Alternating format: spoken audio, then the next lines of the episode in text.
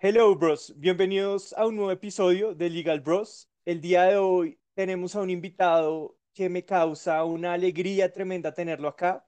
Era una persona con la que había querido hablar desde hace tiempo.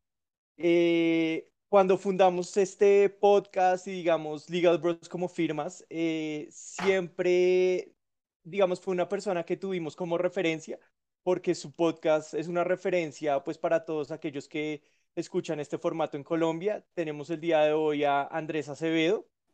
Eh, bueno, les cuento un poco de Andrés, para los que no lo conocen, él es cofundador de 13%, eh, Pasión por el Trabajo, eh, el principal podcast en español en temas de carrera profesional y trabajo. Él también escribe en Cumbre, la plataforma especializada en liderazgo del CESA, y tiene un blog eh, que se llama No es Humo, donde escribe sobre trabajo, comportamiento humano, mercadeo, y él ha sido reconocido, eh, digamos, en la revista Gerente como uno de los 100 líderes de la sociedad colombiana. Entonces, Andrés, muchísimas gracias por aceptar nuestra invitación. Qué chévere que estés acá hablando con nosotros. Gracias a ustedes, Daniel, Mateo, por la invitación. Qué bueno estar acá. Bueno, a mí me gustaría empezar hablando pues de 13%, que yo acá les cuento que yo soy súper fan. No me he escuchado todos los episodios, pero me he escuchado una gran parte. El primero lo escuché precisamente en mi primer trabajo en el de 2018. Eh, ¿Qué era y no dónde? sé, en una firma de consultoría en el área de derecho tributario en Price. Ya, Y me tocaba hacer mucho trabajo monótono, entonces fue como, bueno, necesito algo de formato largo, entonces comencé a escuchar 13% y de pronto ahí eh, comenzó también mi inconformidad por ciertos puestos de trabajo. ok. Entonces, ayer que estuve revisando, digamos, como para hacer un poco de background e investigación, vi que ustedes antes tenían como un episodio de pilot que ya no tienen. Nosotros empezamos entrevistando a dos amigos con la idea de perderle miedo pues a hacer entrevistas. Entonces, eh, en mi casa, en mi apartamento, en ese momento yo vivía en Bogotá, en Chapinero. Llevamos a una amiga que se llama Alejandra, que es psicóloga y trabaja de profesora en un colegio. Y luego, en el apartamento de Nicolás, que hace poco se mudó, invitamos a un amigo de la carrera, que nosotros estudiamos derecho, y era como los pocos abogados que les gustaba ser abogados. Entiendo, ustedes dos también son abogados, y podrán saber de qué está hablando, que no muchos abogados precisamente disfrutan lo que hacen. No, gran Em, parte de este podcast se trata de eso. ok, sí. Entonces, eh, la entrevistamos a él y a ella y bueno, ahí perdimos un poco el susto. El episodio de, o sea, la, la entrevista con ella sí no la editamos porque no fue tan buena como la otra, pues que igual es malísima. O sea, yo lo escuché por error, ese episodio piloto estos días y es, mm, o sea, es tenebroso, o sea, uno siente unas cosas, pues, una vergüenza propia muy grande. Em, y ese que hicimos con nuestro amigo, pues abogado, sí lo editamos y se lo enviamos a un grupo de gente y ellos pues nos dieron feedback.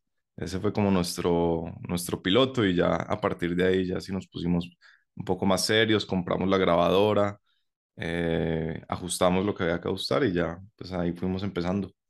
Bueno, yo creo que es pues muy parecido a lo que nosotros hemos venido haciendo, obviamente ya ya es mucho más tiempo, ya es mucho más estructurado y seguramente nosotros en algún momento haremos lo mismo, pero exacto, o sea, nuestro pilot fue los dos sentarnos a, hablar de por qué comenzamos con esto, cuál era la iniciativa, no solo del podcast, sino de la firma y también como para ir perdiendo miedo, soltándonos. Los primeros capítulos eran pues amigos y familiares que pues que si quedaba mal, podíamos repetirlo, como que no hubiese tanto el problema, como no, es que se cayó la grabación y pues Sí, era presencial, obviamente presencial, a veces la gente no se anima tanto o uno no conocer de pronto cómo manejar el formato, entonces, pues yo creo que también nosotros hemos aprendido ya casi en estos nueve, diez meses que, que llevamos haciendo esto. Y, y pues lo que dice Daniel, por eso te tenemos hoy en día acá, porque hemos empezado a manejar ya mejor el formato, saber cómo le gusta de pronto a las personas que se maneje el tema del tiempo, de, de la charla y todo eso. Entonces, pues también chévere ir aprendiendo, digamos, de ustedes que, que ya llevan más tiempo en el, en, en el, en el ecosistema. Total. Bueno, yo me quería entrar a una pregunta complicada eh, y obviamente es muy general, pero es, digamos, para los que no han escuchado tu podcast, eh, eh, digamos, el 13% viene de ese porcentaje de personas que realmente se apasionan, aman, sienten satisfacción con su trabajo, mientras que el restante 87, digamos, sienten algún malestar, no se sienten contentos. Ustedes después de tantas entrevistas y habiendo entrevistado y charlado con gente tan crack, ¿qué pueden decir que tienen en común esas ese 13% de gente que sí le gusta su trabajo? ¿Han encontrado como patrones que se repitan?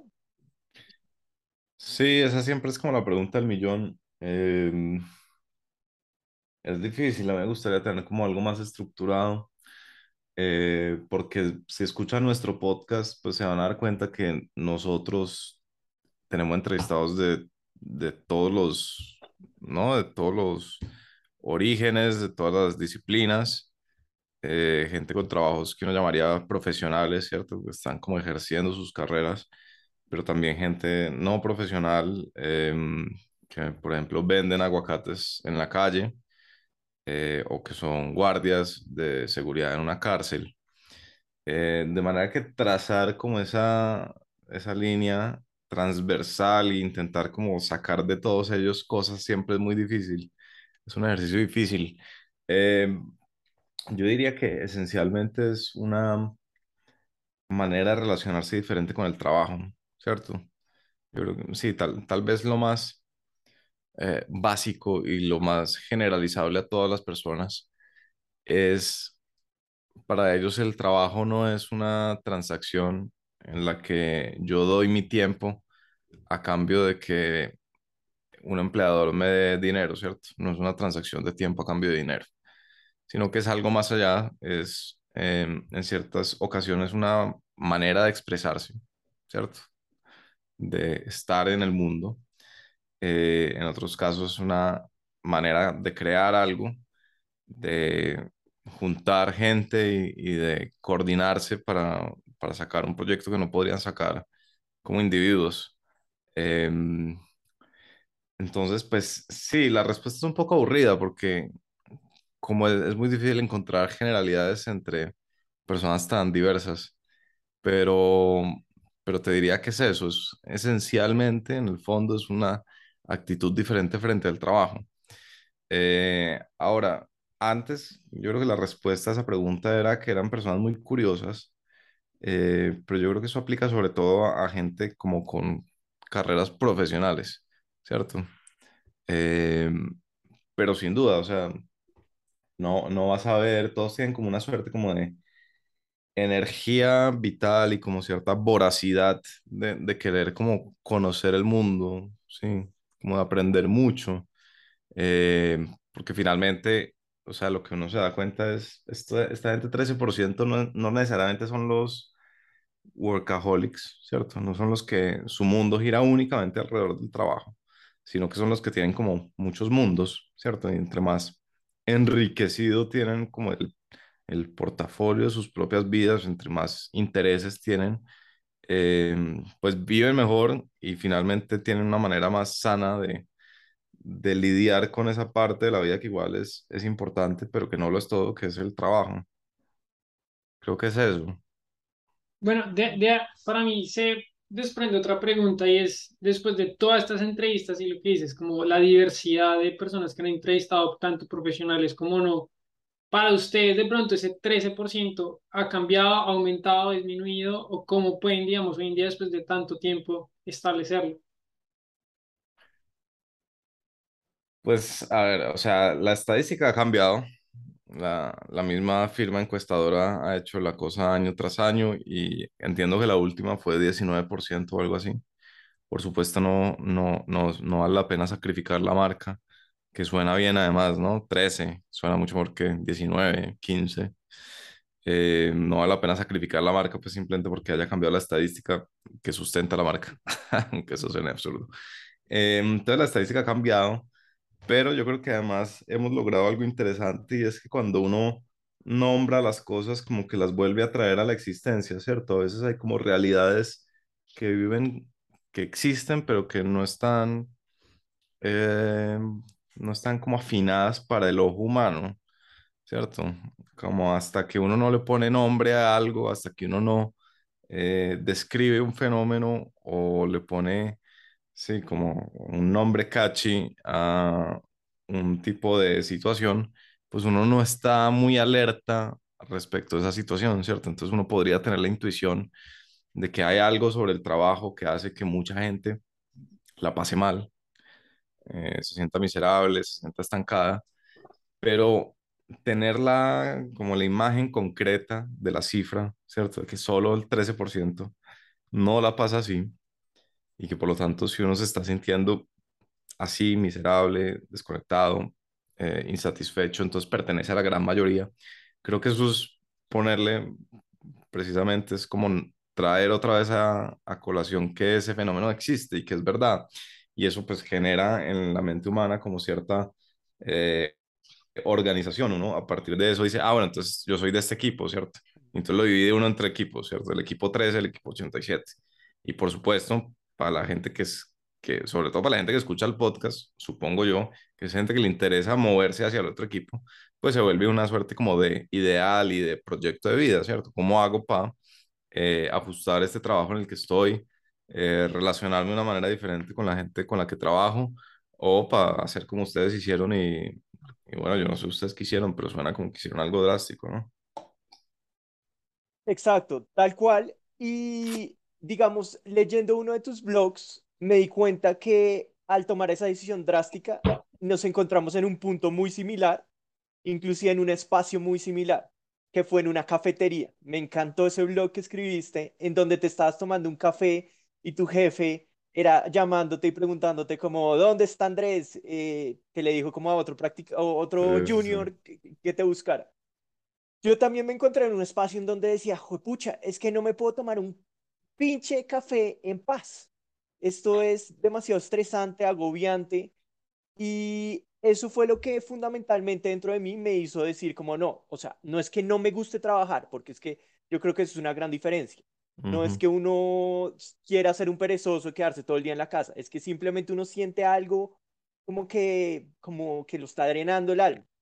Entonces, sí, nosotros hicimos algo drástico porque no, no fue como, bueno, busquemos otro trabajo corporativo, sino fue, nosotros necesitamos crear como nuestro propio espacio donde podamos como mostrar todo, nuevo- nu- todo nuestro potencial. Creo que a ti, después de ese café, y si nos puedes contar la historia del café, también te pasó algo similar, supongo. Y pronto, pues ahí se me André algo que dice Daniel, no solo como para nosotros, sino mostrar, digamos, como el derecho puede verse de una manera diferente. Digamos, hace poco, pues que estuvimos con Foro Javeriano, que es el periódico de, de la facultad, pues nos preguntarían como, ¿qué cambiaríamos de la facultad? Y es como mostrar que el derecho puede ser diferente. Pero, digamos, tú, pues en ese primer episodio que hicieron, te das cuenta que los abogados, los abogados no les gusta en su mayoría ser abogados, pues porque es un, como un ambiente aburrido, pesado, monótono. Entonces, a la vez nosotros con el podcast, con todo este tema de redes sociales, intentamos ser innovadores y mostrar que el derecho no tiene que ser una firma tradicional, sino hay diferentes maneras. Entonces, no era solo como para nosotros, sino como para mostrarle a los otros abogados que hay otro camino y no solo el de la firma tradicional. Sí, es un poco el tema. Em, yo creo que hay personas que tienen un, un temperamento, una manera de ser muy particular que los hace como desconfiar de la convergencia. Es decir, hay gente que cuando le señalan como la ruta más atractiva, eh, tiene como esa intuición de que mucha gente va a seguir la ruta atractiva, ¿cierto? Es como el que llega a hacer turismo a una ciudad eh, y le dan las cinco top sightseeing sites, ¿no? Las cinco Sí. atracciones. eh, y uno va a las cinco atracciones y lo más probable es que no las pueda ver. Pues es como ir al Louvre eh, en busca de la Mona Lisa y decepcionarse porque es una cosa diminuta que está separada de una por, de uno por, no sé, 150 asiáticos, turistas, eh, una masa de gente que está pues precisamente haciendo lo que todo el mundo quiere hacer, que es ver la Mona Lisa. Eh, y yo creo que un poco así es, ese mundo, eh, pues ni siquiera abogados, profesional en general. hay un instinto muy fuerte hacia la convergencia. yo creo que eso en parte tiene que ver con que la, el mundo ya es demasiado incierto como para que también la vida profesional sea incierta. A la gente le gusta un poco tener como la ruta eh, que le dé cierta tranquilidad y que le asegure un tipo de, de, vida con la que sueña o con la que cree que debería soñar. Entonces, pues les dice, no, pues tienes que hacer eh, la famosa escuela en McKinsey, ¿cierto? Porque vas a aprender todas las y por lo general la gente que hace escuela de McKinsey habla en, en Spanglish, entonces lo voy a hacer yo también. Ahí vas a aprender todos los skills em, y ahí vas a hacer el networking que necesitas y luego de ahí te vas a hacer una maestría y luego de ahí tienes que llegar a no sé qué trabajo porque con ese puedes pagar tu eh, deuda en cuestión de un año y medio o bueno, qué sé yo. El caso es que hay esa suerte como de plan, ¿cierto? Como ruta ruta preestablecida, plan de vuelo, algo así. Em, y yo creo que eso a la gente le da tranquilidad y pasa eso también en el, en el mundo del derecho. Eh, yo, de hecho, mi, mi racional, y ya que me preguntabas por mi historia, mi racional para esas decisiones trascendentales siempre ha sido muy básico. O sea, nunca me pregunten yo cómo, cómo llegué a estudiar derecho, porque ese sí fue el racional más básico y tonto del mundo, nunca se los voy a decir. Pero mi racional de cómo es, de por qué quería trabajar yo en la empresa en la que empecé a trabajar era tan sencillo como que yo no quería trabajar en una firma de abogados. Y yo no quería trabajar en una firma de abogados porque una vez había ido a almorzar con mi director de tesis, que es un socio de una firma de abogados, que es un tipo brillante que me cae muy bien, que se llama Jaime Cubillos, me ayudó mucho. Eh, y Jaime me contó de su experiencia en Nueva York, de cuando trabajó en firma en Nueva York. Y pues en esas, después de contarme las historias más aterradoras de, de trabajo y de estrés y de no dormir, eh, me contó casualmente que el, el, el, jefe suyo en ese momento o alguien eh, similar se había muerto de un infarto, más o menos ahí pues sobre el escritorio, pues se lo pueden imaginar. Y yo ahí dije, pues yo no quiero esto, yo no quiero una firma y por lo tanto me toca trabajar en una empresa y terminé trabajando en esa empresa en la que me preguntas del café. Y en esa empresa me di cuenta que mi trabajo era contestar derechos de petición de señoras que querían que les reemplazara su olla freidora o su olla pitadora y básicamente encontrar la manera de decirles muy bruscamente que no le íbamos a dar la garantía. Yo dije, ¿cómo es posible que yo me vaya a pasar seis meses en esta? Por esa razón, por esa, digamos, ese tedio que yo sentía hacia mi trabajo, lo que yo quería hacer era pues huir de él lo más posible. Y eso que solo era medio tiempo, eran tres horas al día. Pero yo siempre fui como muy bueno para encontrar maneras de perder tiempo. Entonces, pues hacía eso, me paraba por el café, me paraba por los snacks, daba una vueltica, tomaba aire. Eh, nunca he fumado, entonces pues no hacía el break eh, de los fumadores, pero de haber fumado, pues asegúrense que yo habría estado ahí afuera cada 15 minutos. Y en esas me estaba tomando ese café y eso fue justo antes de empezar el día.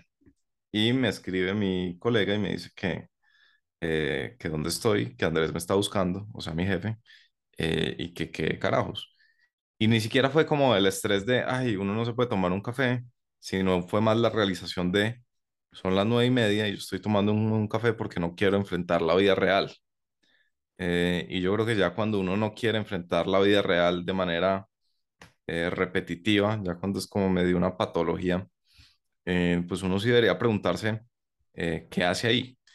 Y pues me pregunté eso, luego tuve como uno de esos viajes millennials de irme a encontrar de mochilero, no me encontré y ya, el resto sí ha sido enfrentar la realidad, pero, pero digamos de una manera más deliberada y con un poco más de, de, sí, de, perspectiva, de entender que, que esos caminos convergentes eh, parecen ser como lo único que uno puede hacer o, o lo que, o lo más conveniente y pues en ocasiones resulta que no, que, pues, que ni es lo único ni es lo más conveniente para uno, ¿cierto? Todos somos muy diferentes. Conozco mucha gente que le fascina eh, el estrés de la firma, que le fascina la trasnochada y la adrenalina que siente cerrando un negocio. em, y pues yo soy uno de esos, pero, pero pues ahí sí. Otra cosa que uno aprende de, de, de 13% y de entrevistar a gente sobre su trabajo, pues cada quien con lo suyo. Eh, finalmente, es como, es, es demasiado pretencioso querer reducir la experiencia de un ser humano eh, a partir de, de lecciones eh, que aprende uno porque a uno le fue bien, porque uno hizo parte de ciertas circunstancias, ¿cierto? El sesgo este de- del superviviente que dice, ay, haz esto porque si uno hace eso le va bien, pero de pronto a él le fue bien porque fue muy de buenas, ¿cierto? De pronto le fue bien porque no lo pillaron haciendo tal cosa, pero al otro al que le aconseja lo pillan y le va mal.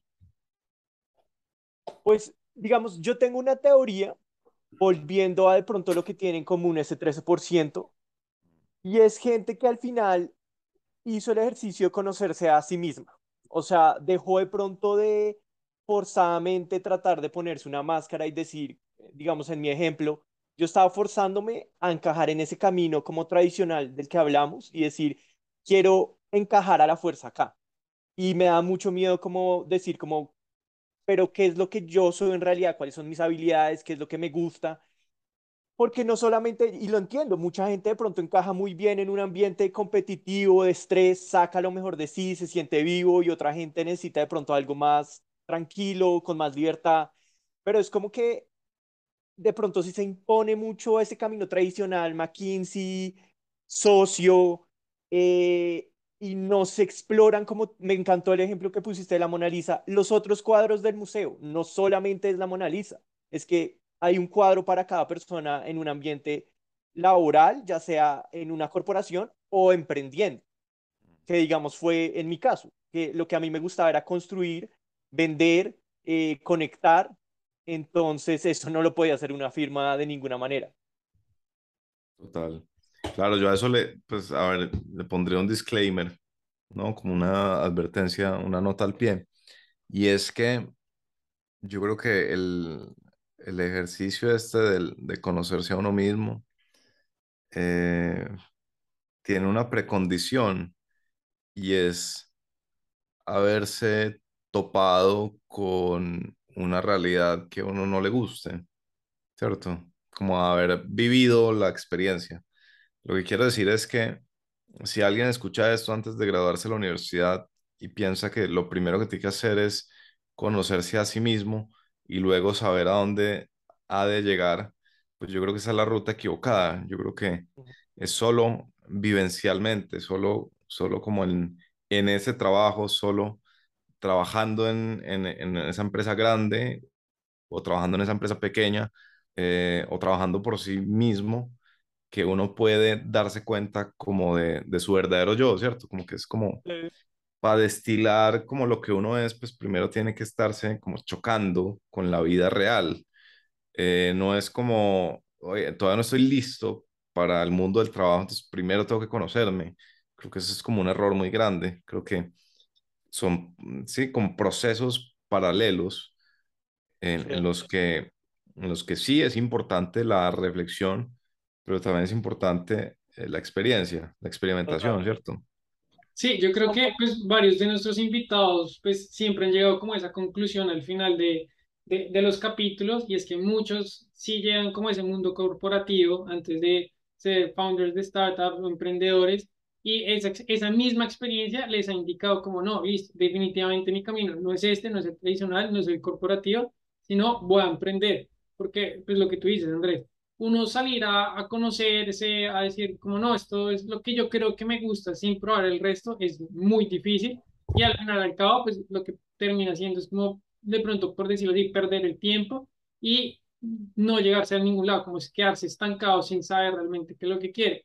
También, re- retrocediendo un poco la conversación, también hay como otra población que es como que tienen como una dualidad de lo que piensan del trabajo, como que hay días que es como, no, me encanta, me fascina, todo es perfecto, pero no sé, uno ve un comentario en alguna conversación o en internet o lo que sea, es como eh, las firmas de abogados nos explotan a uno o lo que sea, entonces como que también es como esa gente que ama el trabajo, pero a la vez ve como esas cosas negativas, pero como que se la aguantan, entonces como que también está ese otro tipo de población que de pronto no está ni dentro de, digamos, bueno, el 13%, que ya no es 13, sino ya hoy en día el 19, como que están de pronto entrando y saliendo de, de, de ese porcentaje, dependiendo como de factores externos más allá, más allá del trabajo.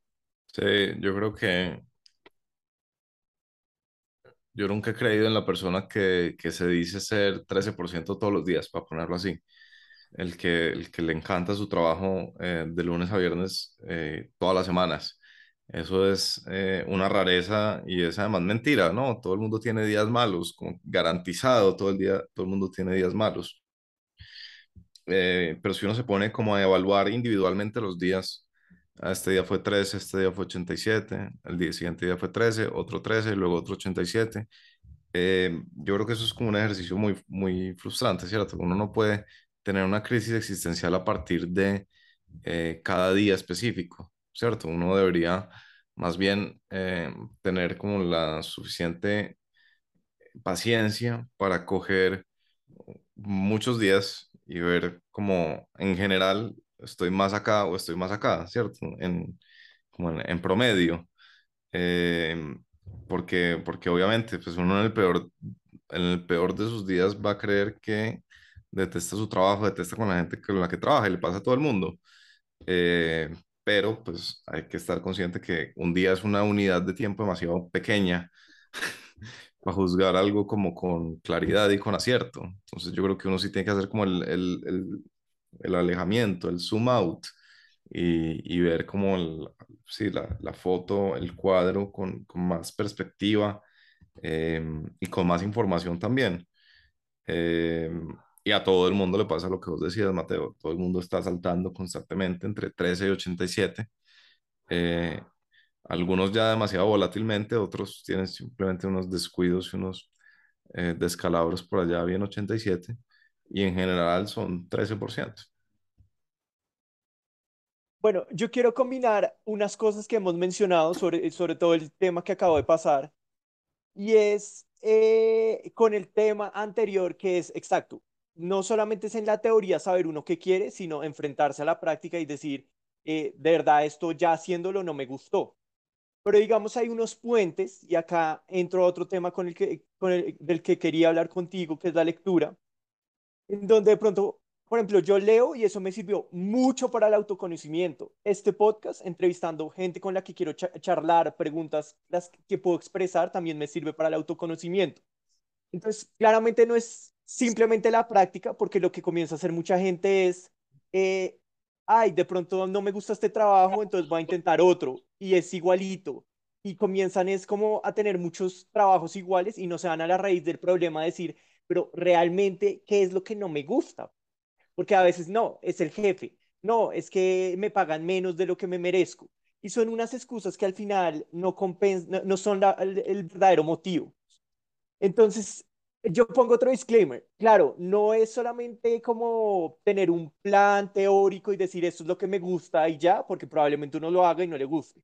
Pero tampoco es como no reflexionar constantemente sobre quién es uno y por qué hace las cosas, porque entonces también de pronto no va a encontrar como la solución efectiva. O, pues, digamos, agregándole eso, también puede ser que la persona lo sepa, sabe, cuál es su disconformidad con esos trabajos que cambia constantemente, pero no se anima a, digamos, saltar al vacío y decir, no, esto realmente, esto es lo que yo quiero hacer, porque obviamente pues entran diferentes factores, digamos, salida económica, lo que sea eh, social, porque pues se ven visto no tener un buen trabajo, una compañía importante, y pues lo que hace simplemente sacar esas excusas, como no, es que mi jefe eh, me grita mucho, no, es que me queda muy lejos, no, es que el salario no es lo que yo me debería merecer y simplemente son como esas excusas para mantenerse en, en, en esa visión de realmente no tengo la capacidad de hacerlo porque pues obviamente tengo alguna responsabilidad, ya sean económicas o sociales, y pues eh, hacerlo no, no es fácil. O sea, nosotros lo que hicimos de saltar al vacío de iniciar el podcast, de iniciar la firma, pues no, pues cualquier emprendedor sabe que no va a ser un camino fácil. Total, sí, hay un, hay un entrevistado nuestro que tiene una frase muy buena para eso, que dice, eh, no conviene la acción irreflexiva, pero tampoco conviene la reflexividad pasiva.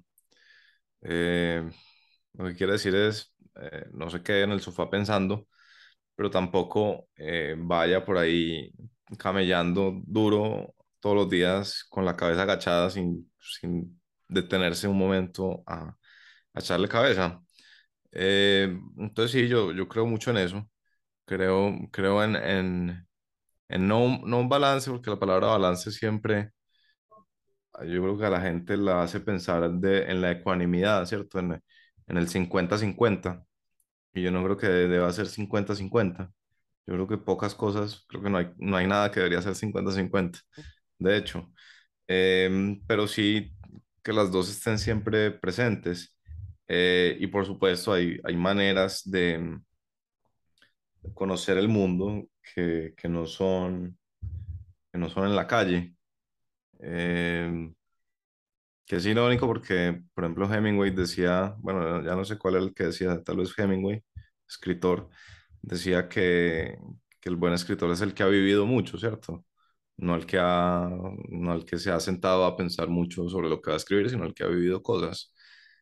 Em, pero yo sí creo que, pues sí, sin duda la lectura, yo es que, yo es que era analfabeto cuando salí de la universidad después de haberme leído todos esos libros de derecho que no entendí para nada y decidí dejar de ser analfabeto algún día que empecé a leer de otras cosas que sí me interesaban. Entonces, pues yo, yo sí soy un poco religioso respecto a los libros y de su utilidad. Em, y porque sí, porque dan mucho mundo. Es- Nosotros tenemos un episodio que se llama A Blanco y Negro, es con una física. Y es un episodio que hicimos alrededor de la idea de los colores. Y básicamente el, el mensaje final es, uno entre más, entre más contenido, bueno, contenido tal vez no la palabra, pero uno entre más riqueza interior tenga, entre, por ejemplo, más cultura, más conocimiento adquirido a través de libros, por ejemplo, eh, es capaz de percibir más colores en la realidad, ¿cierto? Es como si para uno poder ver afuera tiene que tener primero el ojo interior pulido, tiene que tener como la- una suerte como de paleta interna de colores. Eh, y eso me parece a mí que se logra muy bien eh, con lo que vos decías, Daniel, con libros eh, leyendo historia, leyendo novelas, leyendo incluso libros de negocios, uno empieza a notar cosas eh, que no notaría de otra manera. Uno podría vivir la misma experiencia dos veces. Yo podría ver las mismas dos veces, eh, voy a decir un ejemplo bobo, la manzana caer del árbol y la primera vez no pensar en nada particular y la segunda vez acordarme de, de Newton. Y, Pues volviendo al ejemplo que pusiste de la Mona Lisa, no es lo mismo un turista asiático viendo los otros cuadros que de pronto alguien que ha reflexionado, ya sea por medio de la lectura, por medio de podcast, por medio de charlas, de pronto va a encontrar otro significado en cada cuadro diferente a la Mona Lisa, le, le va a llamar a la atención por una razón diferente. De pronto va a tener un poco más de certeza de lo que está haciendo.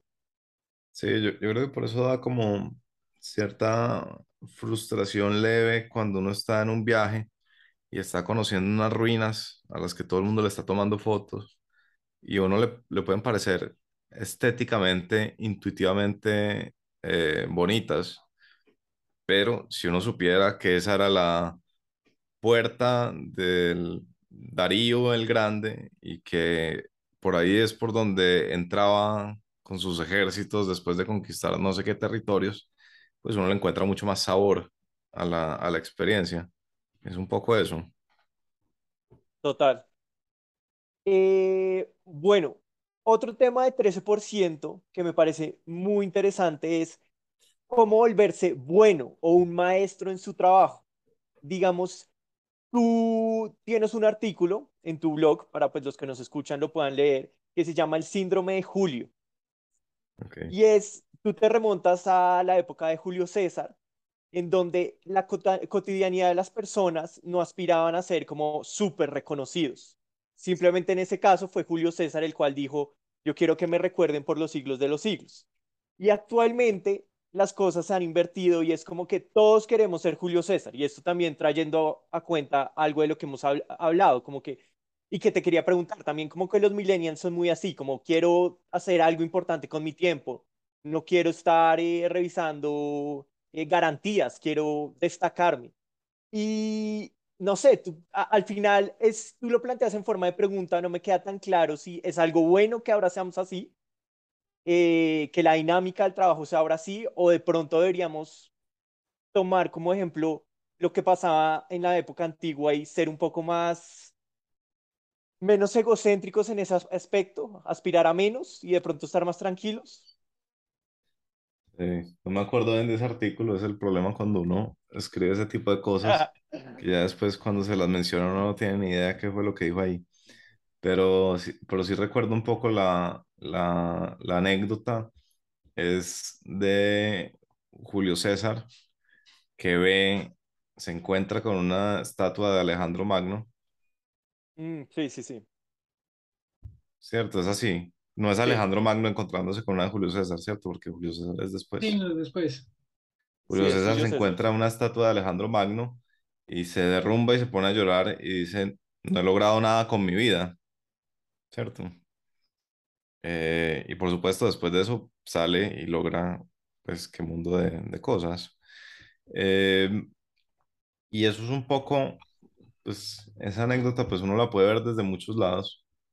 Por un lado, siempre la de, uno cree que, ¿están escuchando ahí los... per- ah, sí. Sí, Sí. Uno cree que, mm, que no ha hecho nada y se da cuenta, pues, que simplemente está muy temprano, ¿no? Está, o sea, tiene, no sé, no ha hecho nada con mi vida y va uno a ver quién es y tiene 22 años. Como, pues, sí, obviamente no has hecho nada con tu vida, tienes 22 años. Eh, algo de paciencia. Entonces, eso es como una, un llamado a la paciencia. Pero el otro, y creo que es el que vos ibas, es esta, eh, esta vocación de querer ser estatua, ¿cierto? De, de hacer algo que, que todo el mundo vea, que todo el mundo recuerde, eh, que sea memorable y un poco la idea de vivir en función de dejar un legado. Eh, ustedes han visto siempre como la expresión dejar huella, la todo el mundo quiere dejar huella eh, y uno se pone a ver y eso es una pretensión un poco tonta. Y por ejemplo, Séneca, este filósofo de la antigüedad, no, Séneca no, era Marco Aurelio, que se burlaba de, de toda esa gente que aspira a la inmortalidad y los olvidan apenas muere su generación, ¿cierto? Es como nadie, nadie se va a acordar de ustedes, o sea, eso es como, es demasiado improbable como para tomárselo en serio y como para que no sea un chiste, precisamente que alguien esté intentando eso. Em, entonces, pues sí, yo creo que, yo no creo que es un tema de millennials, yo creo, Daniel, que Vivimos sin duda una época de, de, de individualismo exas- exas- exacerbado. Es creo que uno de los grandes temas de nuestra época, ¿cierto? Si ustedes se ponen a pensar, véanse esas películas de, la Segunda Guerra Mundial eh, y vean como la convicción y la falta de individualidad de los reclutas que se meten al ejército, o de la mayoría de ellos al menos. Y es como para ellos primero está eh, la bandera, ¿cierto? El país o la causa, derrotar al, al nazismo. Eh, y muy al final están ellos mismos. Es como un, desprendimiento radical de, de cualquier, sí, de cualquier individualismo, de cualquier convicción personal. eh, y es un volcamiento fuerte hacia un proyecto colectivo, el país, la causa. Eh, y pues eso cada vez es más improbable. ahora pues es sorprendente que en Ucrania haya entendido como todo ese fervor tan colectivo de, del país, ¿cierto?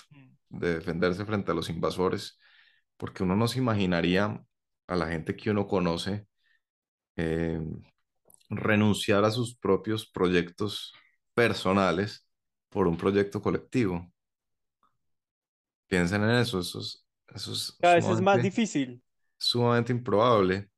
Eh, entonces, sí, en la, si uno mira la historia como con el lente del colectivismo versus individualismo, estamos tal vez como en el momento, en el, en el punto en el que si tomamos la foto, el péndulo está más hacia, hacia la esquina de- del individualismo. Eh, y pues por supuesto eso, pudiendo eh, tomarse una foto y que la vean tres millones de personas y que le pongan like eh, un décimo de esos y poder sentir toda esa endorfina liberada de tener todos esos likes respecto de mi apariencia o, o mi vida, eh, pues eso es un caldo de cultivo para el narcisismo muy bravo. Entonces, pues nadie se debería sorprender que, aparte que estamos en una época de individualismo exacerbado, estamos en una época de narcisismo exacerbado. Eh, y pues cobra relevancia esa historia de Julio César, sobre todo en estos momentos.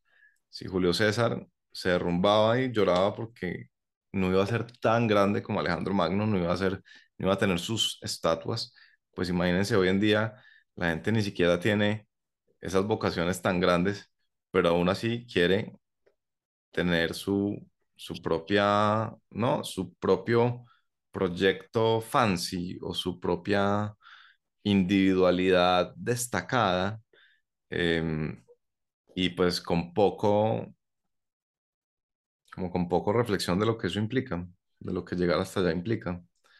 Eh, y por supuesto yo digo esto como muy, muy, como si estuviera pues exento de todo esto y hubiera trascendido a esas vanas pretensiones de los millennials. Pero pues aquí están hablando con alguien que quiere ser escritor cuando sea grande y qué cosa más vana que querer ser escritor. No. Eh, entonces pues no, no sé muy bien qué hacer con eso, pero, pero creo que sirve mucho ser consciente del, del momento que vivimos, ¿cierto? Como de Mm. abs- abstraerse un, un poco del, ¿cómo es que lo llaman? El zeitgeist, como el espíritu de la época. Y darse cuenta, ah, es que estamos viviendo una época de individualismo exacerbado. Ah, es que el millennial quiere tener impacto desde el día uno en su trabajo, porque es que quiere dejar huella. Pero pues, o sea, finalmente uno sí se da cuenta, pues que casi todas las huellas se borran, ¿cierto? Todas las huellas individuales. Y casi todas las estatuas las tumban. Eh, Mm. O si no vean pues lo que ha pasado en los últimos eh, cinco años en el mundo, han tumbado qué cantidad de estatuas y casi nadie ha mantenido su reputación intacta por más grandes cosas que haya logrado. De pronto Alejandro Magno, porque ya es que vivía hace tanto, tanto, tanto, que ya decir como, uy, es que era misógeno, no sé qué, ya pues ahí, ahí ya es ridículo. Pero el resto de gente, nada, eso les han caído con todo, todos son unos misógenos, racistas, heteropatriarcales, etcétera, etcétera. Entonces, pues, Esclavistas. sí, sí, sí. Procurar ser, eh, vivir para el recuerdo y para generaciones que no son las de uno, eh, en ese sentido, en el sentido de recuerden qué hice yo y quién fui yo, ¿cierto? Es un poco tonto. Pues haciendo un comentario, digamos, teniendo en cuenta todo lo que se ha hablado de, de Julio César y frente a los millennials, que yo creo que hoy en día la vida es mucho más rápida y eso no lo ha demostrado los últimos 20, 30 años, digamos, con la aparición de Internet, las tecnologías, todo, e- todo esto, digamos, yo creo que para nosotros, que apareciera alguien como Mark Zuckerberg, como que cambió mucho el chip y esa generación joven que a los 25 años ya eran multimillonarios, ha generado en muchos pues, de nosotros, esto de los millennials, como esa presión, como si a los 25 años no he logrado nada de eso, fracasé. Entonces está como esa decisión de o me voy por una vía segura, salir, trabajar, buscar un trabajo seguro, corporativo, tradicional, o irme por el otro extremo es que a los 25 años ya debo ser exitoso porque así es la vida. La vida así a los 25, 30 años no soy reconocido, nadie me conoce, no he hecho nada por mi vida, ya estoy fracasando. Entonces es como que está, digamos, lo que tú dices, es individualismo, pero muy desbalanceado, sobre todo pues en nuestra generación, de que están los que si no tienen como ese reconocimiento, esa estatua, se sienten fracasados, pero también entonces está al otro lado como, no, yo pues, no me interesa, me interesa, es como una vida de, eh, de equilibrio eh, económico, entonces como que puede que ese péndulo esté ahí en lo que tú dices, como la parte más arriba del individualismo, pero no está fijo, porque pues como que no, no, no se ha establecido bien como ese espacio para nuestra generación de realmente qué es lo que queremos, qué es lo que queremos lograr y cada vez yo creo que también se, se está sintiendo es que hay ejemplos más allá de, de los de nuestra generación, el, el creador de, de KFC, Kentucky Fried Chicken, pues eh, tenía 70 años cuando logra el éxito, muchas empresas han logrado el éxito pues a una edad tardía y como que eso no se le está dando, digamos, el, el éxito o el reconocimiento suficiente para decirle como tranquilo, bájele, no es necesario, si la vida se mueve mucho más rápido, hoy en día pues las facilidades también hacen de que uno quiera hacerlo todo más rápido, la tecnología, los recursos, pues no solo pues eh, del monetario, sino cualquier tipo de recurso, conocimiento, que todo se puede encontrar o conectar mucho más fácil. Entonces, de pronto eso es lo que hace que la gente diga como, quiero tener mi estatua, pero sin darse cuenta que tiene mucho más tiempo el que cree. O sea, no, no, no toca idealizar como Mark Zuckerberg, Elon Musk, toda esta gente que a los 30 años pues ya, pues ya era multimillonario. Pues que cada país, cada sociedad, cada cultura pues va a marcar la forma como puede lograr eso. no todos aunque todos podamos tener los mismos recursos, no los tenemos a la misma disponibilidad que lo puede tener alguien en Silicon Valley que tenerlo pues alguien en, en Colombia. Entonces, como que eso pues la gente de pronto no lo tiene en cuenta y sí es como que los frustra por no, por no lograr eso. Y ahí das un dato muy importante, Matthew, eh, de un, de un eh, pie de página que pone Andrés en su libro, más allá del mito, que no hemos presentado el libro, para los que nos escuchan, pues yo me lo leí y me encantó. Eh, y eso en parte también motivó pues que se diera esta entrevista.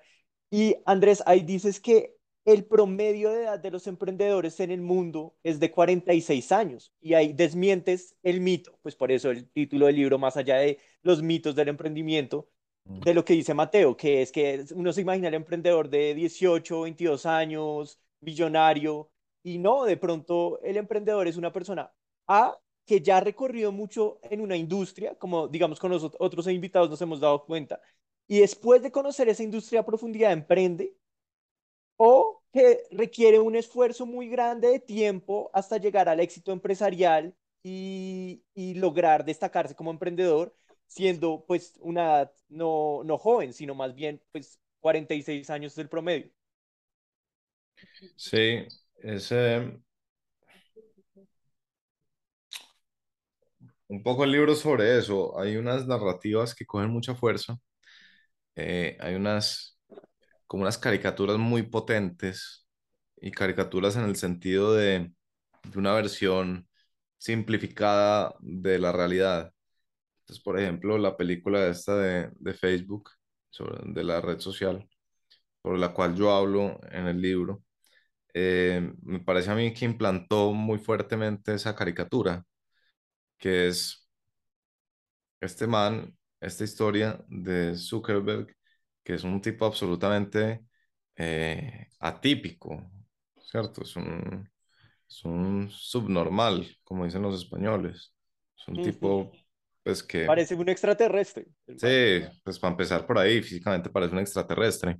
Y aún así la gente pues quiere vivir su vida como emulando su, la trayectoria de un extraterrestre. Eh, entonces, esa ha sido como la, la imagen que se ha implantado, que se ha vuelto eh, equivalente, sinónimo de emprendedor de la categoría, ¿cierto? No piensa en emprendedor, bueno, cada vez más tenemos más emprendedores en Latinoamérica, entonces ya hay nuevos referentes, pero hubo un momento en que pensar en emprendedor era pensar en, en este man, en Zuckerberg, en, en, este, en Elon Musk, en gente como de esa corte. Em, y pues lo que pasa con eso es que nuevamente uno está reduciendo como el rango de posibilidades, porque ese es un tipo de emprendedor muy específico. Eh, si uno pues eh, su, su, imaginario de lo que es un emprendedor es el de Rappi, el de Trora, eh, la de Morado, la de Laika, pues entonces uno está pensando en una categoría muy especial, que son los emprendimientos eh, fondeados pues, por ángeles inversiones, por, por fondos de inversión, ¿cierto? Es lo que, lo que para poder hablar en términos de emprendimiento, ustedes saben que todo hay que decirlo en español, entonces los VC funded eh, model, lo que sea, startups.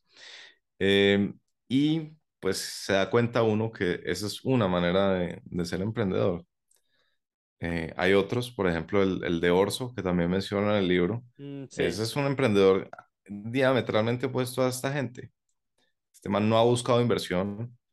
Este man no ha creído el consejo ese que dice que todo emprendimiento tiene que hacerse con socios. Lo hace solo. Eh, y ha ido creciendo a su ritmo, no al ritmo que le han impuesto los fondos, sin demeritar, por supuesto, eh, el, el otro modelo, el de los fondos que a mí, pues, por cierto, me parece lo más admirable del mundo, en parte por lo que decía Mateo. Eh, está el problema que cuando uno ve esos referentes, siente la presión de que, ah, si este man a los 25 hizo eso, yo por qué no he hecho nada, ¿cierto? Está esa presión. Pero también hay un lado muy bonito, que es, ah, ese man fue a mi universidad y ahora montó esta empresa que se llama Rappi. De golpe yo también podría hacerlo, ¿cierto? Mm. Ya no presión, sino como habilitación. Inspiración. Sí, sí, sí, inspiración en el sentido de hay alguien lo suficientemente cercano que lo logró, por lo tanto eso es posible. De manera yo, de golpe, ¿quién quita? Podría hacerlo. La famosa pregunta de ¿por qué él sí y yo no? ¿Cierto? Pues, Ujú. ¿qué nos separa? Eh, que esa es una de mis ideas preferidas de la psicología, se llama autoeficacia. Y la autoeficacia es justamente la eh, capacidad de creer que uno puede lograr cierto objetivo. Y una de sus fuentes, una de las cosas que le genera a uno autoeficacia son los referentes cercanos eh, que logran esas cosas que uno quiere lograr. Entonces, cuando uno ve a Simón Borrero, el de Rappi, eh, o a- pongan el nombre que quieran, Andrés lograr Acevedo haciendo su podcast, nosotros dijimos, ¿por qué nosotros no podemos hacer lo mismo? Sí, totalmente de acuerdo que eso existe, este efecto psicológico. exactamente, es un efecto psicológico beneficioso. Eh, entonces, también está eso. Y ahora, pues un último punto sobre ese tema. Eh, es muy difícil hacerse a la idea de que la vida tiene cierta fricción y de que requiere ciertos tiempos de maduración cuando uno está acostumbrado a que nada tiene fricción. Entonces, las grandes empresas de los últimos tiempos, lo que han hecho, digamos, los, pues, los startups, lo que han hecho es eliminar o reducir fricción. Entonces, la fricción entre conseguir un carro para que me lleve al aeropuerto, Uber la redujo conectándome con una persona que tiene un carro y que me puede llevar al aeropuerto. La fricción de tener que salir de compras para poderme hacer esta receta en mi casa, la redujo Rappi, que me pone todos los ingredientes que yo quiero en mi casa. Entonces, la tendencia ha sido a reducir fricción, a creer que la fricción de por sí es mala. Pero, y en esto yo sí tengo tal vez una opinión impopular y probablemente no compartida por el mundo precisamente startupero de emprendimientos que dicen eh, los límites solo están en tu mente y no sé qué, y no hay tiempos para nada, sino que tú puedes hacer lo que quieras en cualquier momento. Yo sí creo que hay una cierta fricción natural en la vida en la que uno no puede eh, aspirar como a saltarse los procesos de maduración y creer que no hay ningún costo asociado. Y a veces la vida es justamente de costos de maduración, de aprender esto tuve que haber surtido esta etapa eh, y no simplemente la de creer que todo, es posible y que yo puedo hacer lo que sea siempre y cuando tenga el mindset apropiado. Yo creo que, mejor dicho, lo que estoy intentando decir es la, es la, la realidad ofrece cierta resistencia, que es lo que hace que uno esté en la mitad de la fricción y tenga que luchar contra esa fricción, lo cual es bueno porque solo así uno aprende realmente, ¿cierto? El crecimiento es como a base de, de fricción, es como el, el ejemplo cliché siempre es el de las pesas, ¿cierto? El músculo se tiene que romper, uno tiene que someterlo a esfuerzo para que pueda crecer. Y yo creo que algo similar pasa en general en la vida. Y es Y muy no es por, difícil entenderlo hoy en día. No es por echarle la sal, obviamente, a las personas que tienen su startup y han sido exitosas, pero un tema recurrente en libros, en películas, es exacto, el que logra el éxito tan a toda costa y rápido, siempre después como que se le cobra algo, como que la vida le cobra algo por no llevar esos tiempos. Entonces, por ejemplo, he escuchado emprendedores muy importantes, pero no voy a decir los nombres, que ellos mismos reconocen que en otras facetas de su vida mal. Y, y es el costo que de pronto cobra el hacer eso, en decir, voy a dedicar todos mis años de juventud a hacer eso y, a sacarlo adelante. Y puede que lo hubieran hecho, pero dejaron otras cosas. Algún, en- en- me salió hace poquito un TikTok de exacto. Alguien, un billonario que dijo, sí, me volví millon eh, gané billones y billones, pero desperdicié toda mi juventud haciendo eso. Si me preguntas, no lo haría otra vez, ni por los billones de dólares que tengo. Sí. Yo, pues de lo que dices, lo veo un poco así. A veces simplemente hace falta tiempo para que el tiempo depure lo, lo que es de verdad exitoso y lo que aparenta ser exitoso. Entonces no hemos tenido tal vez suficiente tiempo para ver si esta startups que crecen en un año unas cosas absurdas, sí pueden, eh, sí tienen como licencia para existir en el largo plazo, ¿cierto? De pronto, de pronto lo que estamos viviendo es como, es como un- una ola que parece que va a crecer, crecer, crecer y de la nada se interrumpe y deja de existir y simplemente hay que darle suficiente tiempo para que se pruebe mi teoría. No es que todos los startups se van a, vayan a quebrar, por supuesto que esa no es mi teoría, pero mi teoría es que hay, hay que pagar el precio del crecimiento eh, y, y no puede, uno no puede simplemente comprimir el tiempo de una manera como tan drástica y esperar que no vaya a tener ningún costo. Ahora puede que uno asuma el costo y sea consciente de eso, que es lo que hace mucha gente. Por ejemplo, mucha gente sabe que va a echar al traste otras facetas de su vida con tal de lograr algo, pero lo quiere lograr con tanta vehemencia y con tanta intensidad, pues que está de acuerdo en que tenga que, no sé, engordarse para hablar de socios de firmas de abogados o eh, no tener eh, una vida más integral para hablar pues de startuperos. Pero sobre ese punto, acá, digamos, tengo algo que mm, traía como de antes, de un post en LinkedIn, en LinkedIn que pusiste hace un tiempo, que es la única cosa que yo dije, uy, no sé si estoy de acuerdo con lo que puso Andrés, Ok. y es una, Recordame decir, puse porque tampoco me acuerdo qué puse. sí, sí, sí, ya, ya, ya, ya te digo, es una bobada, o sea, vas a decir como que chistoso que se acuerde de eso. Y es que en la pandemia salió una película que se llama Soul, eh, y tú dijiste como, me desagradó mucho la película y a mí me encantó la película, porque le, digamos, la moraleja de la película era una persona que, exacto, quería acomodarse a un proyecto de vida para ser el mejor jazzista del mundo, pero pues la vida le demostró de que pronto ese no era su camino y que tal vez lo importante es disfrutar la vida, el sol, las nubes, estar agradecida agradecido por el simple hecho de vivir. Pero tú decías que de pronto ese mensaje puede hacer que la gente no sea muy mediocre o sea muy como que no lo dé todo y es importante que la gente dé su mayor esfuerzo también. Entonces, sí, tal vez, o sea, de pronto la respuesta es algo como de algún tipo de balance, de sí, no todos tenemos que ser como Julio César, pero pues también hay que apreciar la vida con sus detalles, o tú, ¿cómo, cómo lo ves ahora? Sí, no me acuerdo de ello, me faltó vérmela con más detalle, pero en general me dio esa, justamente esa sensación de, al final, la moraleja era un poco, ¿para qué te preocupas de todas tus ambiciones terrenales? Si lo importante es saber apreciar el mundo que está lleno de maravillas y no sé qué.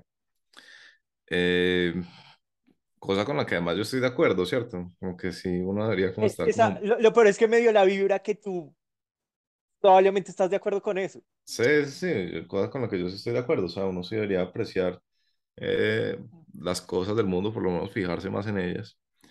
Eh, pero por lo general, a mí, mi crítica que siempre he hecho al discurso de vivir el ahora es, pues vivir el ahora hasta cuándo, pues cuánto tiempo vas a estar en el trance satisfecho de vivir el ahora, cuándo vas a empezar a vivir también para el futuro, ¿cierto? Como que los seres humanos, lo, lo que nos destaca, se podría decir que nuestra razón de ser es la vocación de futuro, es tener conciencia que va a llegar diciembre. Bueno, no, eso, no, eso sonó muy festivo. Tener conciencia que va a llegar mayo eh, y que por lo tanto hay que prepararse para mayo, eh, que además es como la base filosófica del trabajo. ¿Uno para qué trabaja? Para que el futuro no llegue demasiado eh, violento como para tomarlo a uno por sorpresa y, y romperlo. Eh, entonces Soul competía en parte con mi visión del trabajo, eh, porque uno no puede estar metido en el eterno presente. O sea, hay que vivir el presente, pero no hay que ser esclavo del presente, porque en parte esa renuncia budista a todo deseo y toda necesidad eh, y concentración en simplemente eh, la divinitud del presente, pues lo hace a uno esclavo de eso y, y le quita como también muchas cosas bacanas de la vida, como por ejemplo la ambición. No, porque qué más bacano en la vida que tener ambición y de esforzarse y de, y de, intentar lograr algo que uno considere valioso lograr. Em, y, y bueno, no sé por qué los de Soul les dio por, por hacer como de ese su mensaje. Eh, probablemente uno diría que, que, hay una, que uno podría dar el argumento de que no todo el mundo puede aspirar a una vida excepcional y por lo tanto el mensaje más democrático para las masas es el de, pues ahí está el mundo y disfrútalo y, y no, y no, y no, no te preocupes tanto por el futuro, sino por el presente. Eh, pero igual, pues uno para qué quiere dar mensajes así, ¿cierto? Como para qué dar mensajes promedio para el promedio de la gente. Mucho más interesante esforzarse en dar mensajes excepcionales para gente que quiere buscar la excepcionalidad. Eh, entonces, pues no sé si, si, si no estás de acuerdo conmigo, Daniel, pero No, me parece pues que menos, eso, como menos me llamó la atención, me, me puso a se, pensar. se- me parece que, bueno, ahora alguien podría tener una interpretación diferente de Soul, esa fue la mía en ese momento. Puede que me la vuelva a ver y tenga una, una lectura totalmente diferente. Pero yo sí creo, yo sí creo que, que a la gente, que, que, que es mucho, es mucho, es mucho más beneficioso repetirle a la gente un mensaje en términos de, de intentar y esforzarse y de perseverar que el de resignarse y aceptar que la vida es tan difícil que uno no debería preocuparse como por hacer mucho al respecto. Creo que eso sí es un mensaje equivocado. Y Pues sabes que hablando en este momento, tienes razón en una cosa, yo me pongo a pensar y yo lo asocio con el 86%, con el 87% de las personas que no tienen satisfacción en su trabajo. Porque a mí me lo dijeron, era como, ay, pero es que el trabajo es así, entonces pues disfrute, no sé, de hacer cualquier actividad porque debería estar agradecido por el simple hecho de estar vivo, de estar haciendo esa actividad. Y de pronto sí es un mensaje muy facilista, en vez de cuestionarse a profundidad qué fue lo que terminé haciendo, el por qué no me gusta esta actividad y la otra sí, para qué soy bueno, qué quiero hacer con mi vida. De pronto eso es más difícil y más doloroso que simplemente como ya, asúmalo. Pues digamos, a mí sería? Todo, esto pues me lleva a, un dicho que hizo un amigo de mi papá, que es, pues puede ser un poco, digamos, eh, fuerte o pues puede ser muy criticado por la gente, que es la buena vida es cara, la, la más barata, pero no es vida. Entonces, obviamente, pues el mismo Renault 4, pues lo puede llevar a la misma ubicación, la misma distancia que la última BM, pero al fin y al cabo está esa ambición, como usted qué clase de vida quiere, que una vida cómoda, que comodidades no significa que tenga pues lujos, pero obviamente sí va a tener un costo mayor a tener una vida cualquiera. Entonces, de pronto, ese análisis que se hace de la película, lo que tú dices al final, pues todos tenemos una interpretación totalmente diferente de la película. pues para ti era como ser simplista, para mí era como lograr el éxito. Para mí, no sé, era más bien como mirar que no solo centrarse en una cosa, sino disfrutar de todo el tiempo y aún así lograr el éxito. Entonces, como que al fin y al cabo, pues las personas sí en buscar dar lo mejor de sí mismos, porque pues si uno no da lo mejor de sí mismo, pues se va a estancar y se va a frustrar seguramente. O sea, realmente la gente que no le interesa eh, moverse, digamos, eh, digamos, de una posición estática, lo que sea, sea social, económica o laboralmente, pues sí es gente que no puede decir que es gente mediocre porque simplemente está ahí, pues, por existir, porque no tiene nada más que hacer sino existir y pues lograr como mantenerse. Entonces, eh, al final y al cabo, pues cada quien va a determinar para sí mismo qué es una vida de lujos.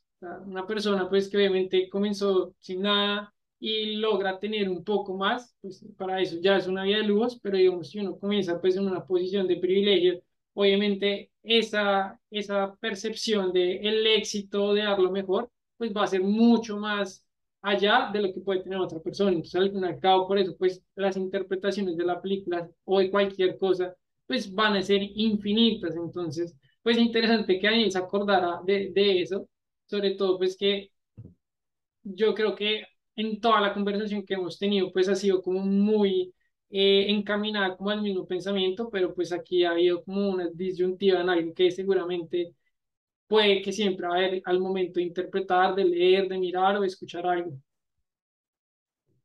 No, y me, me, de lo que dice Mateo me, me parece interesante y es, al final, creo que un mensaje lo puede tomar muy diferente dependiendo de la clase de persona que es. Entonces, por ejemplo, Andrés, tú decías, digamos, es un mensaje que para las masas que de pronto no quieren ser como, no quieren tener eh, una estatua, no quieren que su legado sea recordado, sino que viven la forma, su vida un poco más relajada, es un incentivo a que la sigan viviendo de forma relajada. Pero de pronto yo, porque también tengo mis problemas de egocentrismo, de querer que me recuerden y todo eso, fue un llamado a decir como, ya, si no logra que lo recuerden para siempre está bien porque también se trata de disfrutar la vida y sus detalles. Entonces es como que dependiendo de quién capte el mensaje va a tener como una interpretación diferente. Sí, si tienes ese problema, ahí sí te recomendaría un texto que yo escribí que se llama El buen ancestro o algo así, yo te lo puedo mandar, en el que hablo de esas, de esas burlas que hacía Marco, Marco Aurelio a, la gente que tiene vocación de estatua. Ahí te la dejo. de eh, una. Sí, finalmente, o sea, en resumen es una muy mala vocación. En resumen, es muy mala vocación. Sí, uno deja de vivir su vida, totalmente. Y deja de hacer las cosas que uno genuinamente de pronto o sea, hace, las cosas por, las, por los motivos y las razones equivocadas. Sí, como que está dispuesto a sacrificar para lograr al final ser una estatua. Entonces, pues me van a recordar, pero ¿quién me va a recordar? Una persona que no tengo ni idea quién es, o realmente el impacto fue a, a mi círculo cercano y eso al final puede ser mucho más importante que, no sé, que a mí me recuerde a alguien en China que seguramente no tendré nunca ni idea quién fue porque le parece interesante lo que yo hice en mi vida. Entonces, ¿qué, ¿a qué estoy dispuesto a sacrificar para lograr tener esa estatua o es mejor tener una estatua más pequeña y que la gente cercana me, me recuerde a mí. No, y además es que el análisis económico de que te vayan a hacer una estatua es, pues, o sea, el pronóstico es desalentador. Pues, ¿cuál es la probabilidad que te hagan una estatua? Ínfima, total. Bueno, yo quería terminar con el tema del libro y era preguntarte, ¿qué te incentivó, qué te motivó a escribir este libro? Porque me pareció muy chévere, porque con 13% yo sé que no todos son como empleados, ustedes, exacto, entrevistan gente con diferente tipo de, de, de trabajo, pero este ya está enfocado en como el, la, la otra cara de la moneda, que son como emprendedores. Entonces, pues es la investigación sobre qué es un emprendedor, qué hace un emprendedor, habilidades de un emprendedor. Eh, ¿de dónde surgió como esa, ese interés por escribir un libro? Sobre todo que es una Sí, labor pues ardua. sí, sí, sí. Pues, a ver, la respuesta honesta es, em, yo estaba en un momento de mi vida en que necesitaba probar diferentes cosas para ver con qué resonaba. Eh, entonces ese libro se empezó a escribir, lo empecé a escribir simultáneamente con el podcast, cuando empezamos el podcast, simultáneamente con otros trabajos que iba probando por los lados. Em, y pues yo siempre había sentido como una atracción muy fuerte hacia la idea de escribir un libro, por alguna razón. Pues creo que uno nunca es capaz como de destilar bien de dónde viene esa idea, ¿cierto? ¿Quién le plantó a uno la idea de que uno quiere ser escritor? Em, y coincidió con que en el CESA tenían el interés de conversar sobre emprendedores, de, de como tal vez abrirle también puerta a algunos de sus emprendedores eh, y, y documentar esos procesos. Entonces, pues fue como un match en el momento. Eh, y fue, pues no sé, fue curioso porque ahorita que hablábamos de cómo uno puede aprender de, de, de cosas que no son experienciales, experimentales, que no son empíricas, eh, pues escribir un libro también hace parte de esos aprendizajes. Uno se mete tanto en el tema que más o menos puede intuir cómo es esa vida. Y eh, yo también tenía como ganas de intuir cómo era esa vida, porque yo nunca he sabido si yo he querido ser emprendedor. Eh, fue una manera como de, de vivirlo sin haberlo vivido y, y me sirvió mucho para eso. De hecho, creo que me, me sirvió para plantearme esa, esa pregunta de si yo quería ser emprendedor eh, y me mostró que a pesar de que escribir un libro es sufrir, como pocas cosas, eh, me gustaba mucho más escribir que, que intentar, por ejemplo, montar una empresa. Entonces, Pero yo no sé si es llevarlo a un extremo, pero yo lo veo así. Un escritor es un emprendedor, no el emprendedor típico, pero es alguien que al final también tiene que saltar, tiene que tener las mismas habilidades, o al menos unas muy cercanas. sí, bueno, si uno se va a la definición de que eh, emprender es como llevar a cabo algo, ¿cierto? Es como, pues voy a empezar a trotar y no lo he trotado, entonces voy a emprender mi vida de trotador. Eh, pero yo no soy tan fan de esa definición porque yo creo que la gente sí tiene una idea un poco más acotada de qué es un emprendedor y lo asocian al mundo de los negocios. Eh, y esa es tal vez la que yo uso en ese libro, que es más a partir pues de, de la primera persona que acuñó el término, que fue un francés, em, y él habla, y, y lo usó más como en, en un contexto de emprendedores quien asume eh, ciertos riesgos desproporcionados. Em, yo no sé si escribir un libro sea un riesgo de pro- desproporcionado, de pronto sí, si uno lo ve desde el costo de oportunidad, de que de pronto podría estar haciendo otras cosas con una recompensa mucho más a corto plazo que la de escribir, que además es una cosa ardua, como vos habías dicho, pues de pronto sí es arriesgado, eh, pero yo no lo veo así, la verdad, yo, yo sí veo como muy separadas esas, esas disciplinas. eh, y, y yo siempre el emprendedor lo asocio a quien a quien se toma el trabajo de, de armar también una organización, ¿cierto? Como eso es- me parece que es como la gran, el gran, gran salto cuantitativo entre, por ejemplo, un freelancer, un independiente y un emprendedor, y es que cada 15 días tiene la preocupación de cómo va a pagar la empresa eh, y, y la preocupación de cómo mantener a su gente motivada, eh, o mejor, de, no, de cómo no desmotivar a su gente. Entonces, pues no, pues para mí sí, ser escritor es, es otro mundo. Eh, y como te digo, pues este, este fue mi primer libro. Ya estoy trabajando en otro, eh, que es tal vez un tema que, del cual me siento más cercano que el del emprendimiento. A mí el emprendimiento me encanta y me gusta observarlo, eh, pero desde una sana distancia, como no meto demasiado como el, el pie en el agua porque, porque ese mundo ya me parece como, como, como algo tal vez en lo que yo no quisiera como sumergirme del todo. Eh, pero ahora estoy trabajando en un libro que es sobre liderazgo, que es sobre eh, perfiles de líderes contemporáneos y también algunos retratos de líderes históricos em, y ver qué nos pueden enseñar eh, para nosotros pues en este siglo XXI de incertidumbre. Em, entonces pues sí, escribí un libro de emprendimiento y terminé más enamorado de la parte del libro que de la parte de emprendimiento, pero pues me alegra que te haya gustado. No, total. Yo lo digo porque comparten ciertas cosas en común. Al final el libro es un, es el producto que uno vende.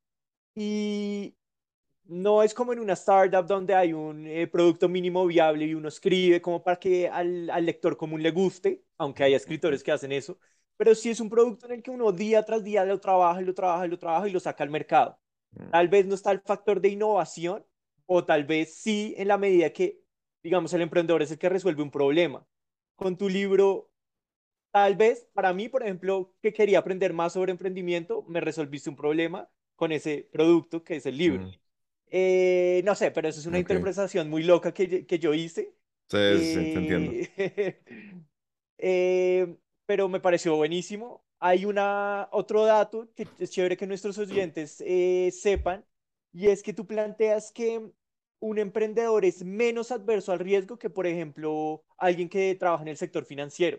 O sea, que se cree, otro de los mitos que existen es que eh, el emprendedor, eh, mejor dicho, no le importa arriesgarse y lanzarse, pero que pues se ha mostrado con datos que es una persona más bien que es calculadora, que asume los riesgos, pero de una forma donde sabe que va a obtener un resultado. Sí. Trata de controlar un poco más como el proyectil, por ponerlo de alguna manera.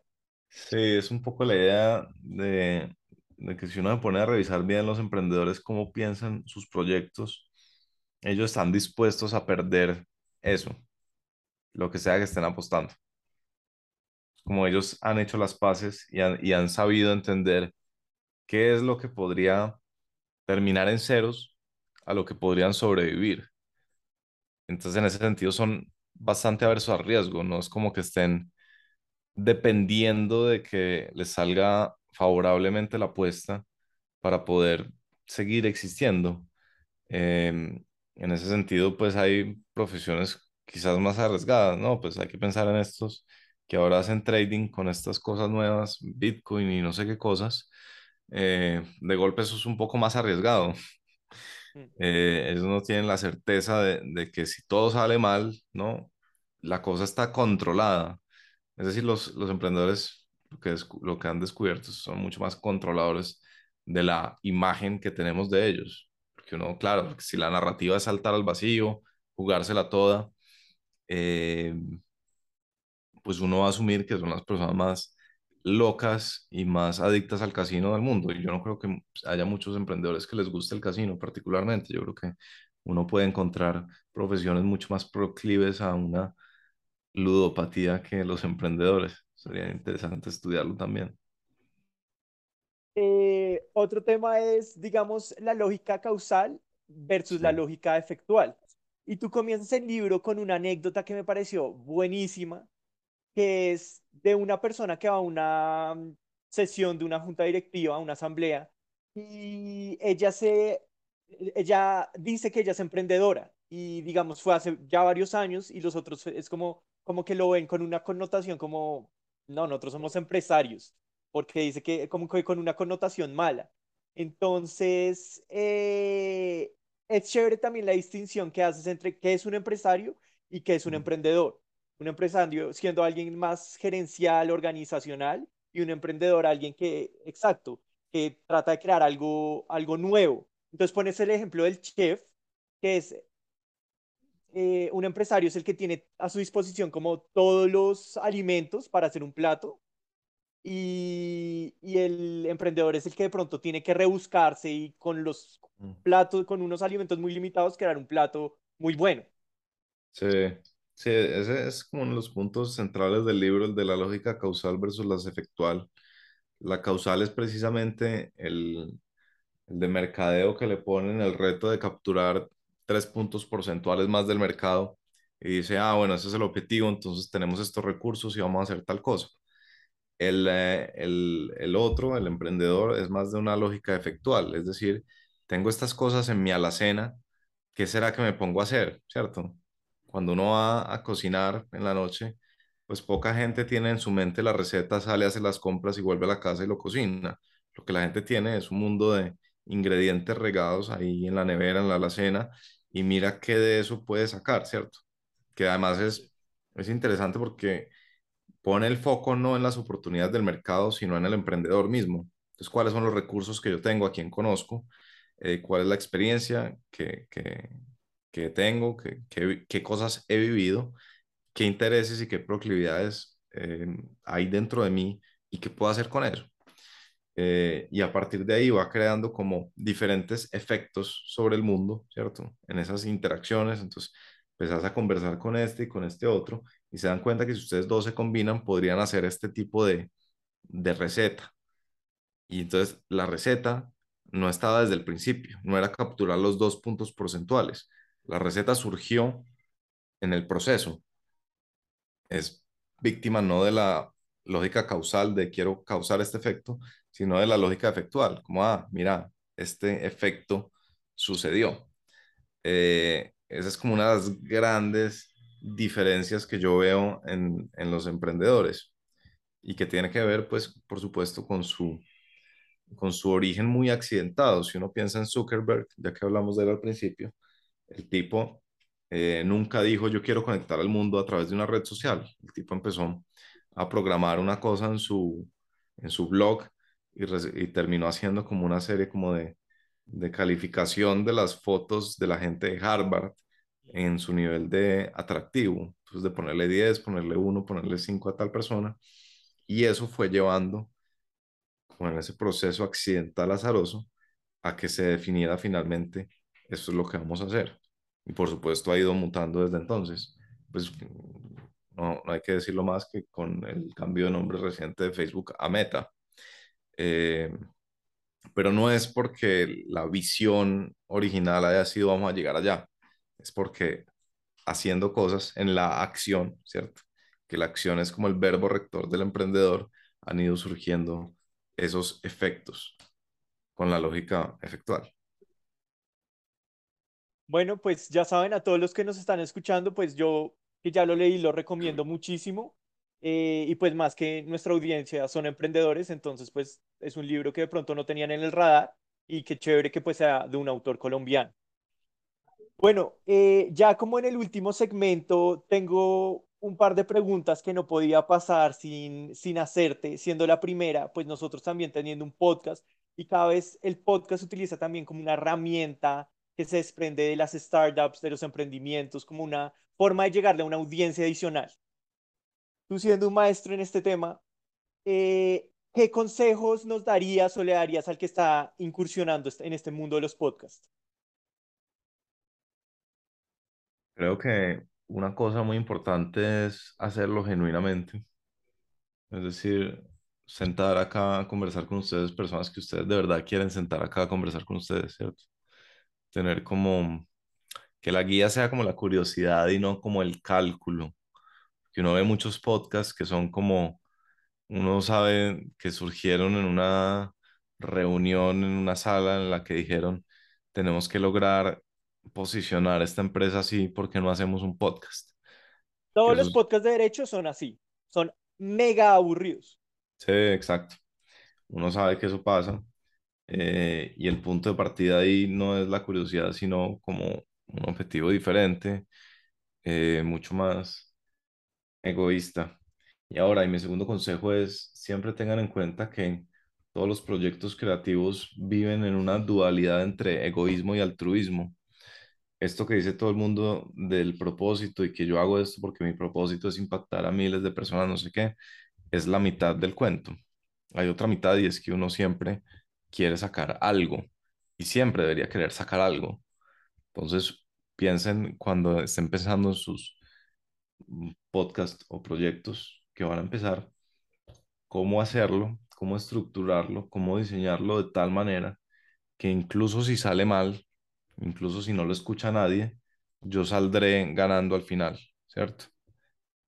¿De qué manera hago esto que al final, incluso si fue un fracaso, tendré una, no sé, red de contactos más robusta? eh, habría aprendido cosas, me habré forzado a desarrollar esta habilidad de escritura o esta habilidad de comunicación, eh, porque todo proyecto es altruista en cierto sentido, pero también es egoísta en cierto sentido, y así debe ser. ¿Y tienes algún podcast que sea como la referencia para ti? Pues a mí, como mi primer amor en podcast siempre fue Malcolm Gladwell, que es un escritor y tiene un podcast que se llama Revisionist History, eh, que es muy bueno, ese me encantó. Y en español siempre me ha gustado mucho el de mi amigo Roy Fry, Claro. eh, que entrevista, pues más que todo a emprendedores, pero tuvo una época que, que entrevistaba a otro tipo de personajes. Eh, y por ejemplo, por Roy Fry y un episodio que hizo entrevistando al fundador de Frisbee, fue que yo me volví un obsesivo de Stefan Zweig, que es mi escritor favorito, porque le gustaba mucho al, al fundador de Frisbee. Entonces hay como ese tipo de, de cosas con las que uno se topa eh, por, no sé, por un podcast. Eso me parece como muy, muy interesante. Bueno, yo por último tengo dos preguntas que son bobas, porque son muy complejas y son muy difíciles de llegar a una respuesta, pero igual te, te la- te las tengo que hacer. La primera es la típica. Si tuvieras que escoger solo un libro para volver a leer el resto de tu vida, por lo que, pues, como le contaba a la audiencia, eres un arduo lector, eh, ¿cuál sería? Como para que la audiencia de pronto reciba una, eh, un consejo de lectura.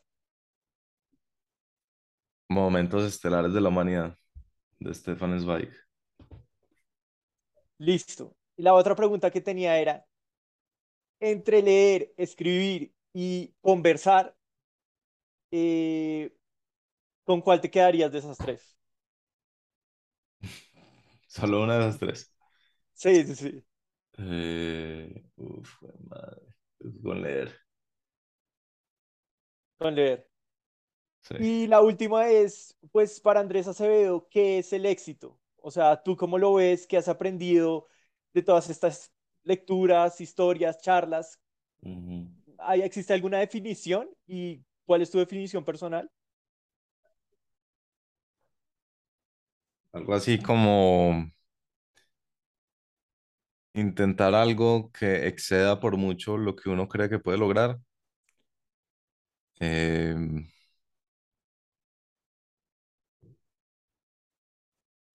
y no, y que no sea tan tortuoso como para uno perder la cordura en el proceso.